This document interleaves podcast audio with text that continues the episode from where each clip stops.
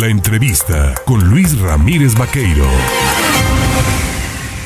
Este, esta semana eh, habrá de analizarse ya, comenzará a analizarse en el Congreso de la Unión el tema de la designación de los aspirantes a consejeros del Instituto Nacional Electoral. Eh, habrá de venir precisamente la selección de las personalidades, pues que entendemos que en función de su perfil académico, que tiene que estar vinculante al tema pues, del derecho electoral, el conocimiento pleno, no, no, no puede o no se debe, pienso yo, llegar al Instituto Nacional Electoral a cualquier improvisado.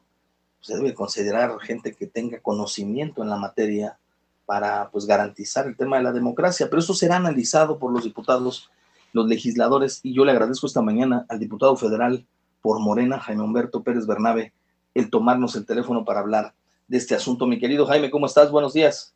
¿Qué tal Luis? Un gusto escucharte, un gran saludo a ti, un abrazo fraterno a toda la gente que nos escucha de nuestro gran estado de Veracruz. Oye, preguntarte, mi estimado Jaime, pues es evidente que eh, el tema del plan B y todas estas cuestiones, o el tema de la reforma política o electoral, ¿no? En este caso específicamente ha sido un asunto que le ocupa y preocupa al presidente de la República y ahora que se da la oportunidad de cambio en los consejeros nacionales del INE, pues se vendrá el tema de la elección que tienen los diputados ahí como ves el procedimiento es el correcto como está actualmente eh, especificado en la ley o hay que hacerlo a través de tómbola?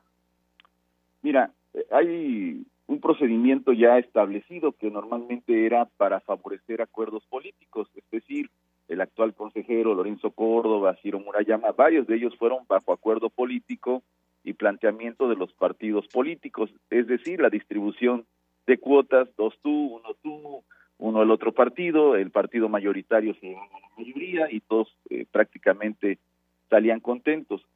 Hoy eh, estamos, eh, después de el intervencionismo que así consideramos una falta de respeto, que hicieran a la primera convocatoria y la echaran abajo, se tuvieron que resarcir algunas cuestiones por parte de la Suprema Corte. Y bueno, eh, ahora nosotros eh, ya emitimos la nueva convocatoria, estamos prácticamente eh, en la entrega de documentación, se tienen que entregar todos los documentos los aspirantes para irnos al, al mes de marzo, que, que ya es prácticamente el 3 de marzo se va a publicar quiénes son los aspirantes que cumplieron con todos los requisitos y que el comité técnico haya determinado.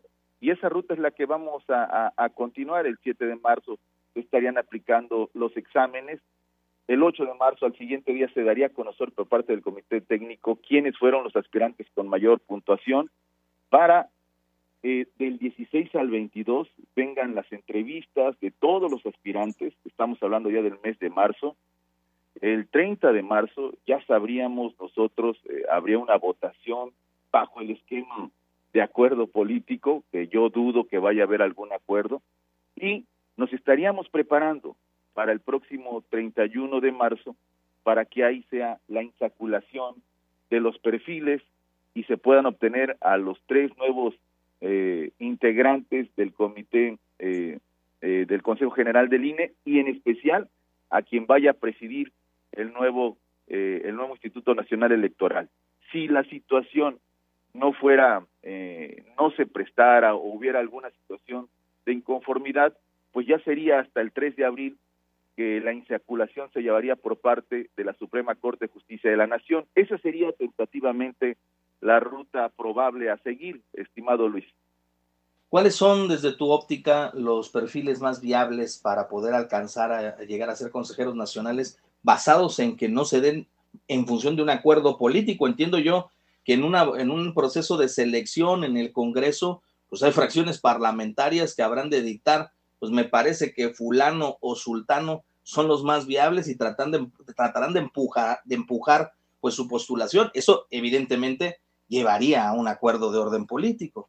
Así es, bueno, ese es el acuerdo político, exactamente, y es así donde surgen los árbitros que no son nada imparciales, que muestran una parcialidad total, y lo que buscamos es que sean árbitros imparciales. Lo que vemos hoy con Lorenzo Córdoba es prácticamente, ya nada más le falta decir que nadie vote por Morena, es lo único que le falta decir a Lorenzo Córdoba. Eso es lo que no queremos, que llegue alguien con un perfil totalmente eh, técnico imparcialidad, que nos dé la certeza a todos, a todos los partidos políticos, pero especialmente al ciudadano, porque el ciudadano es el que vota, más allá de un partido político. Los partidos políticos son la oferta hacia el pueblo, pero la sociedad, el pueblo en general es el que toma su determinación, es el que dice, estoy depositando mi voto y confío en que este instituto va a cuidar bien mi voto y que no me van a hacer eh, lo de siempre. Entonces, eso es lo que no queremos. Queremos técnicamente mujeres y hombres altamente comprometidos con el país en el sentido de responsabilidad, de honorabilidad, de compromiso, de democracia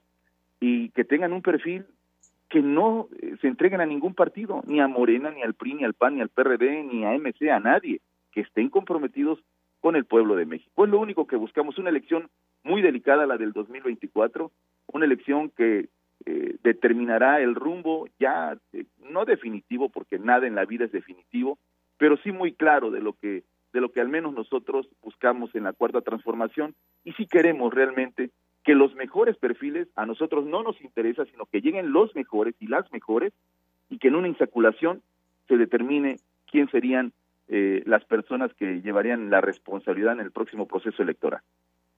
¿Quién garantizará la autonomía y la independencia del INE, mi querido Jaime Humberto, basado en esto?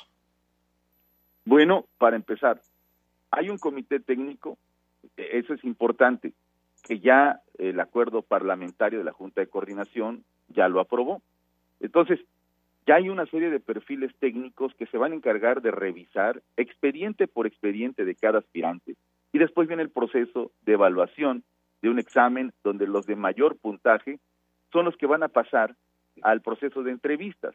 Después del proceso de entrevistas ya se, se ven, ahí se da uno cuenta los perfiles académicos, los perfiles técnicos, las responsabilidades, sus antecedentes y obviamente en base a ello tendremos la garantía de que las mejores y los mejores son los que puedan llegar a la insaculación, buscando un compromiso amplio. Pero eso de que el INE no se toca, el plan B es prácticamente quitar de los lujos que tienen. Hay 400, aparte de los 11 consejeros del INE, hay 400 funcionarios del INE que ganan más que el presidente. Deja a un lado los consejeros ya, los 11 consejeros.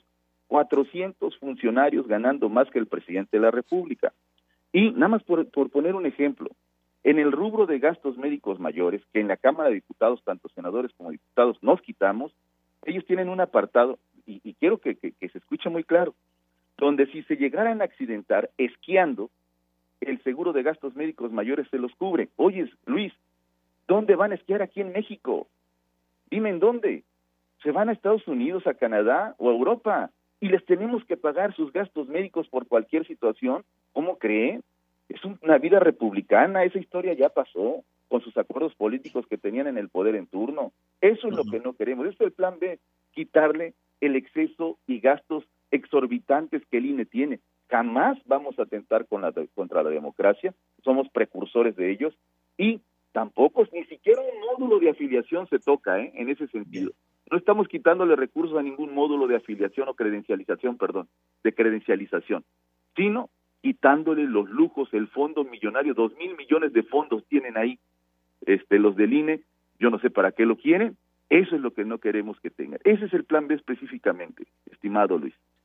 Pues Jaime Humberto Pérez Bernabe, diputado federal de Morena, estaremos atentos, pendientes de este desarrollo y de estos temas en el Congreso, estaremos pendientes para que podamos seguir conversando y por lo pronto te agradezco el darnos tu punto de vista en relación al asunto. Gracias. Te agradezco mucho a ti, Luis, y este es un tema importante y ojalá nos dieras la oportunidad conforme se vaya desarrollando el proceso de selección de estar informando. Te agradezco mucho, como siempre, un gran abrazo, Luis, saludo a toda la gente de Veracruz. Gracias, es el diputado federal Jaime Humberto Pérez Bernabe hablando del tema de la renovación, de la elección de los próximos consejeros del Instituto Nacional Electoral.